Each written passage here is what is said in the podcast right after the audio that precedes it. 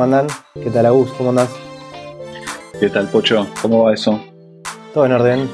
¿Vos todo bien? Bien, bien, bien, bien. Todo tranqui. Eh, y nada, contento de este nuevo episodio. Hoy vamos a estar hablando de temas que son, ah, por lo menos a mí me encantan. O sea, no solamente que están sumando mucho, sino que además tienen el efecto wow, el efecto este, sorpresa que genera la tecnología y la inteligencia artificial. Buenísimo, sí.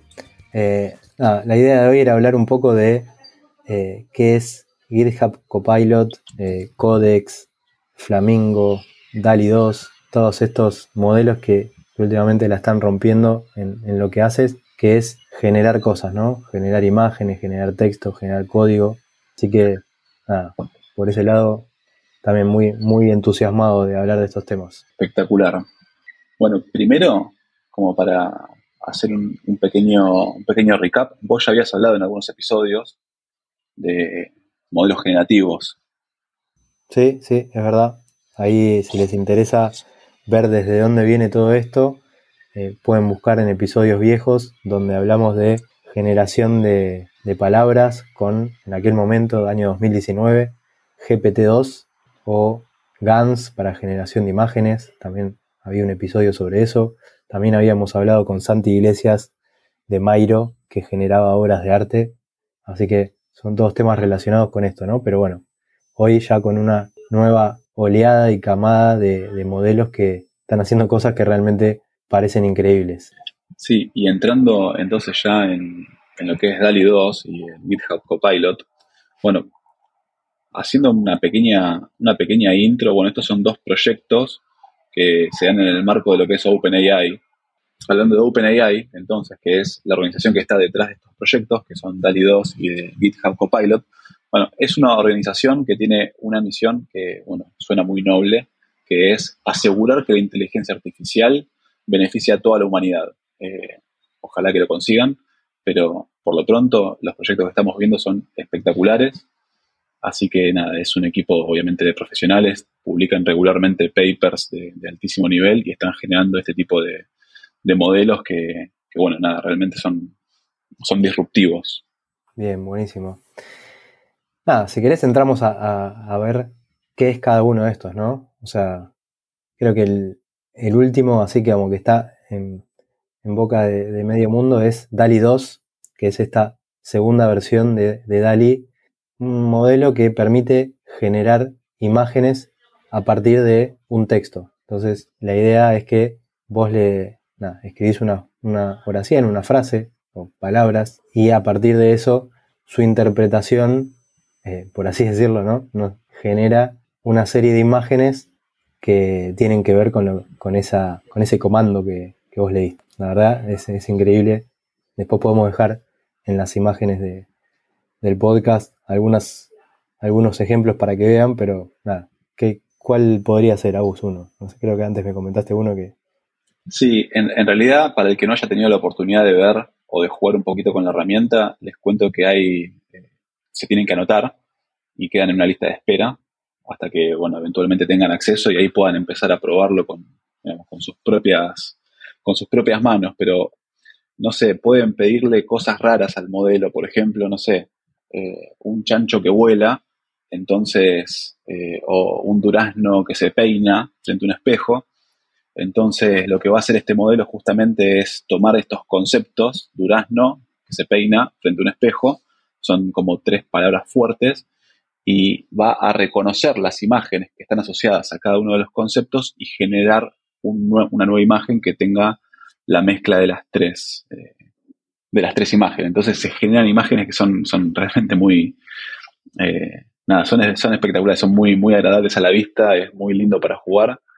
Eh, y nada, tiene este efecto sorpresa que los modelos que de las imágenes que están generando, hay un montón de sitios que después les podemos dejar ahí en los comentarios de gente que estuvo jugando con la herramienta y, y genera un montón de cosas que son hiper interesantes. Buenísimo, sí. Ahí después dejamos links para que entren. Está el, en el sitio de, por ejemplo, de OpenAI. Ahí está la parte de DALI 2 y hay un montón de ejemplos para ver. Eh, después, otro para comentar que es el mismo concepto, ¿no? Generar, pero en este caso puede ser eh, código que es, bueno, hay dos, está Codex y GitHub Copilot. Son modelos que generan código. Puede ser código que te complete código que vos estás escribiendo, entonces cualquier persona que esté programando empieza a escribir código y te sugiere cómo completar, te sugiere un fragmento de código para terminar lo que vos estabas haciendo. Entonces, por ejemplo, supongamos que estás haciendo una función que se llama enviar email, eh, bueno, entiende que estás haciendo qué es lo que quieres hacer y te sugiere con qué código lo podrías hacer. Todo esto está entrenado con todo el, código que existe en GitHub, que, que, es muchísimo, así que la verdad es que funciona muy bien y es un es algo que no existía hasta hoy algo que funcione también, porque había generadores de códigos, pero no que hagan este tipo de código, ¿no? Ahora después si quieren entramos más en profundidad en eso, pero eran otra cosa. Y también en Codex se puede generar texto, va, o, en realidad no en Codex, sino con, con GPT-3, por ejemplo, se puede generar texto. O sea que vos podés empezar escribiendo había una vez y generar una historia a partir de esas, de esas palabras de, inicio. Pero lo hace con, con mucha coherencia lo que, lo que genera, entonces por eso es que eh, en este momento es tan disruptivo esto, porque realmente ya se le pueden dar usos reales, ¿no? No son juguetes como, como podría ser para, para diversión, sino que ya pueden ser herramientas que se usen en, la vida real y de hecho por eso eh, se están comercializando el acceso a estas APIs para usar estos, estos modelos.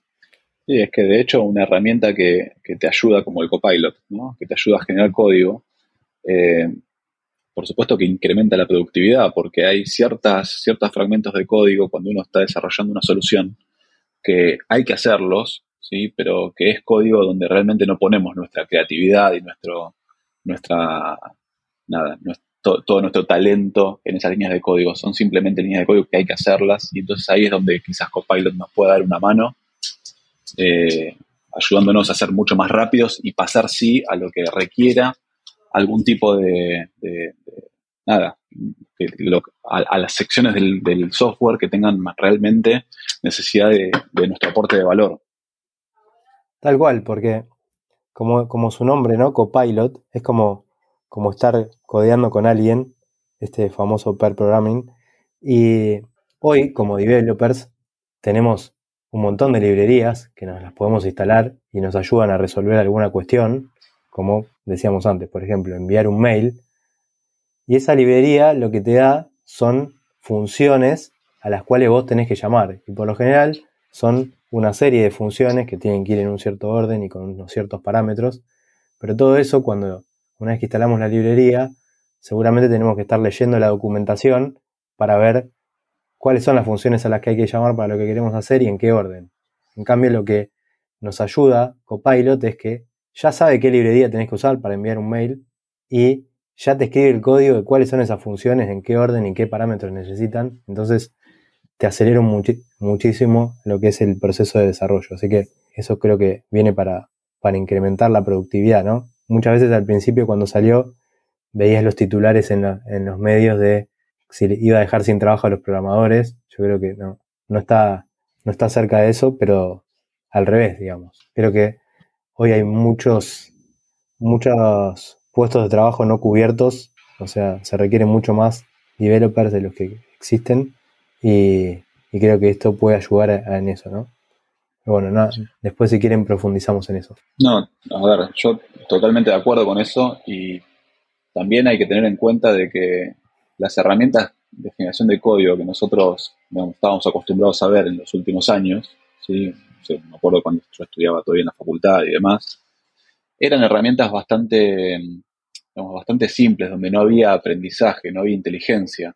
Era simplemente, yo no sé, podía jugar dejando controles en una pantalla y eso por detrás me generaba un código, o si no, eh, no sé, modelaba un, esquema, un diseño de cómo iba a ser mi software y eso también me generaba un cierto código que me servía como una base como para continuar trabajando. Pero bueno, acá estamos hablando de un modelo que fue entrenado con, los repositorios de GitHub. Entonces, eh, ya estamos hablando de otro tipo de cosas. Y, como decías antes, esto de mandar un mail, quizás no es la parte más interesante donde queremos que, un joven talentoso ponga todo su esfuerzo en el envío de un mail o, por ejemplo, no sé, en registrar errores, eh, código de auditoría. Son tareas que aparecen prácticamente en todos, los, en todos los sistemas, que hay que hacerlas, pero que quizás no es donde debería estar enfocado nuestro esfuerzo. Entonces ahí es donde Copilot creo que nos puede llegar a sumar, nada, nos puede llegar a sumar muchísimo y considero que no, no nos va a dejar eh, sin trabajo a los que somos desarrolladores, simplemente viene a ayudarnos y viene a complementarnos. Totalmente, comparto. Bien, y nada, un poco tal vez para ir a alguna cuestión técnica, es que todos estos modelos de los que estamos hablando son transformers, ¿no? Entonces, digamos, ¿qué son estos transformers? No, no, no vamos a profundizar demasiado en esto, sí, después podemos dejar links para quien quiera saber más, pero son como modelos de arquitecturas de, redes neuronales que trabajan de una manera un tanto diferente a lo que se venía usando en otras arquitecturas, eh, tal vez para lo que era procesamiento del lenguaje natural. El paper creo que introduce este tema, se llama Attention is All You Need. También podemos dejar el, link. Y básicamente eh, en lo que se refiere es que se procesan secuencias de eh, palabras o de píxeles y se aprende de, ese contexto, ¿no? de, las relaciones que hay entre esas, entre esas palabras en, las secuencias. Y bueno, revolucionaron por, la performance que tienen, sacaron mucha ventaja por otro tipo de approach como las redes eh, LSTM o las redes neuronales recurrentes. Entonces, eh, hoy casi todo el estado del arte que estamos viendo en estas cuestiones viene por el lado de los transformers. Y, o estos modelos que estamos hablando, ¿no? Como, como DALI 2, por ejemplo, trabajan a través de prompts. Que no sé, Agu, si querés contar qué, es un prompt. Bueno, básicamente es un, es un, concepto con el que estamos familiarizados desde hace mucho tiempo, ¿no? Es, es, un comando, es una forma en la que tenemos nosotros de interactuar con algún, con algún software. Entonces, es la famosísima línea de comandos. Y en este caso, para poder interactuar con los modelos, básicamente lo que vamos a terminar haciendo es dejando algunos comandos sobre eh, algún lugar. Entonces, ese comando después será interpretado por el modelo que va a producir un resultado. En el caso de DALI 2, le podemos pedir, por ejemplo, un jugador de fútbol con eh, un vestido de ballet. Ese puede ser nuestro comando y DALI 2 se va a encargar de generarnos ahí un buen deportista vestido con, con un vestido de danza. buenísimo. Me gustaría verlo ese. Eh, bárbaro. Esto, esto de los prompts es algo que creo que, viene un poco por el lado de, cómo va a ser la revolución que, están generando todos estos modelos. Porque ya pensando cómo, cómo, cómo estos modelos o cómo esta tecnología pueden están impactando a las industrias hoy y cómo lo van a hacer en los próximos años, ¿no? Ahí tenemos básicamente la industria del diseño gráfico, la industria del desarrollo de software, la industria de la, de la creatividad, ¿no? Con, el tema del marketing o la publicidad, puede ser también el tema de escritura de cuentos, novelas, historias. Sí, la, la generación de contenido en general. Tal cual.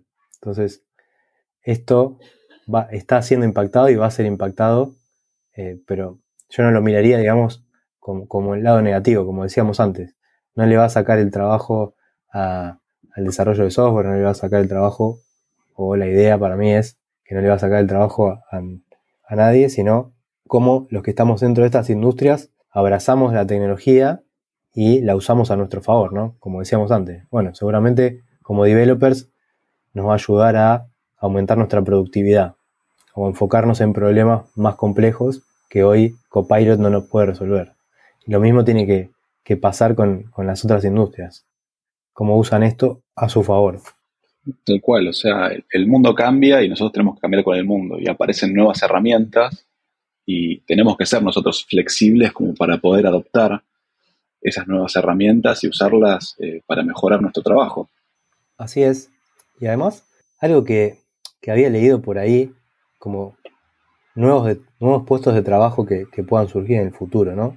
Y, con esto de los prompts específicamente, en algún lado vi el concepto ingeniería de prompts, como personas que estén especializadas en poder generar estos, estas instrucciones para poder obtener el mejor resultado del modelo. Porque básicamente ese, ese prompt va, a tener sus truquitos, sus maneras de cómo, cómo lograr eh, que nos devuelva lo que estamos buscando. Y quien mejores, eh, quienes mejores sepan usar eso van a tener una ventaja. Entonces, ese, ese concepto de ingeniería de prompt, que es algo que hasta hoy creo que no, no existía, pero básicamente es como una especialización en, poder exprimir bien estos, estos modelos. Sí, y además eh, todavía quizás no llegamos a ese punto, ¿no? Pero en algún momento quizás hasta podamos producir software o pruebas de concepto eh, desde el sillón hablando con Alexa directamente, ¿no? Podemos ir indicando lo que queremos que construya y después simplemente ir a ver el resultado y ajustarlo para que quede como, tal como nosotros queremos. Pero creo que en el futuro esto va a cambiar un poco cómo son las prácticas del ejercicio de la profesión. Totalmente, totalmente, sí, sí. La verdad es que todo está por verse, pero lo único que sabemos es que hasta hace unos años era impensado que hoy estemos hablando de esto al nivel que estamos hablando, con la calidad de imágenes que genera DALI 2, eh, que pueden ser totalmente realistas o, parece que fueran dibujadas por una persona o, que sean fotos reales.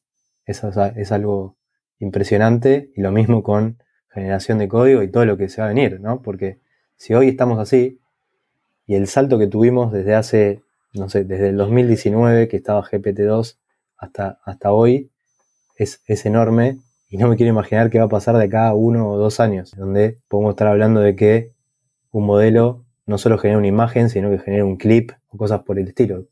Cuestiones mucho más avanzadas, ¿no? Sí, sí, sí, tal cual. O sea, el, la tecnología está cambiando muy rápido. Antes vos mencionabas los Transformers. Los Transformers fueron presentados en el 2017. No es tanto tiempo. Y sin embargo, es como que se convirtieron en el, nuevo estándar. Y nos permiten en este momento estar hablando de estos modelos que son, o sea, nada, impensados. Hace, hace un tiempo eran impensados.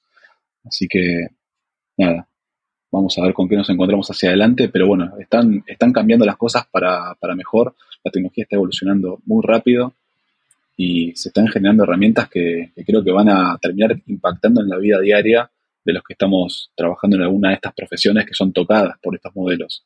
Como pueden ser los desarrolladores de software, los diseñadores gráficos, los que generan contenido, sea para marketing o algún tipo de, de, texto y, eh, cuentos y cosas así.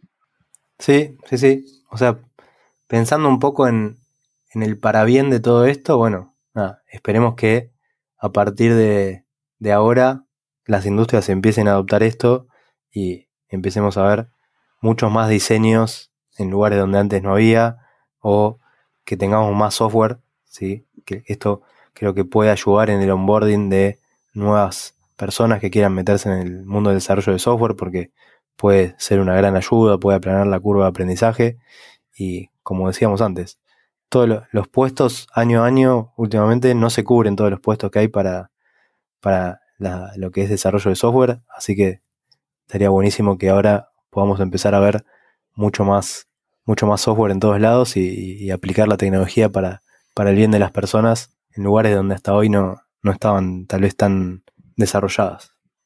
Tal cual. O sea, si estos modelos pueden llegar a funcionar como un puente para que nuevo talento se pueda sumar a la industria eh, y empezar a aportar soluciones, creo que nada, eso va a ser muy positivo. Sí, y que se reduzcan los tiempos de desarrollo, ¿no? Hoy tal vez sabemos que, por ejemplo, en la industria de videojuegos hay juegos que llevan años hacerse. Bueno, tal vez que se pueda reducir esos tiempos eh, sería genial. Y lo mismo para, para otro tipo de software. Creo que que eso va a ser un impacto tanto en los tiempos como, como en lo económico, ¿no? Así que creo que el futuro, el futuro es positivo. Vamos a ver que si volvemos a hablar de esto el año que viene, a ver qué, qué tal. Por lo pronto, espero que la misión de OpenAI siga, siga así, que es justamente, como mencionábamos al principio, asegurar que la inteligencia artificial beneficie a toda la humanidad. Así que nada, ojalá que esa misión siga, siga en este rumbo.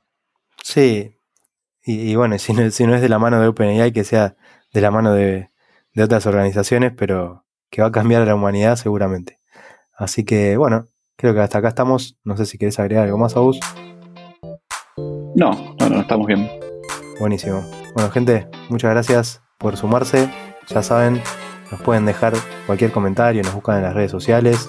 Como siempre, también si pueden dejar una review de 5 estrellas eh, o un me gusta en el podcast, en la plataforma que sea que, que lo escuchen, eso ayuda un montón. Y nos escuchamos en el próximo episodio, donde seguiremos hablando de este hermoso mundo de la inteligencia artificial.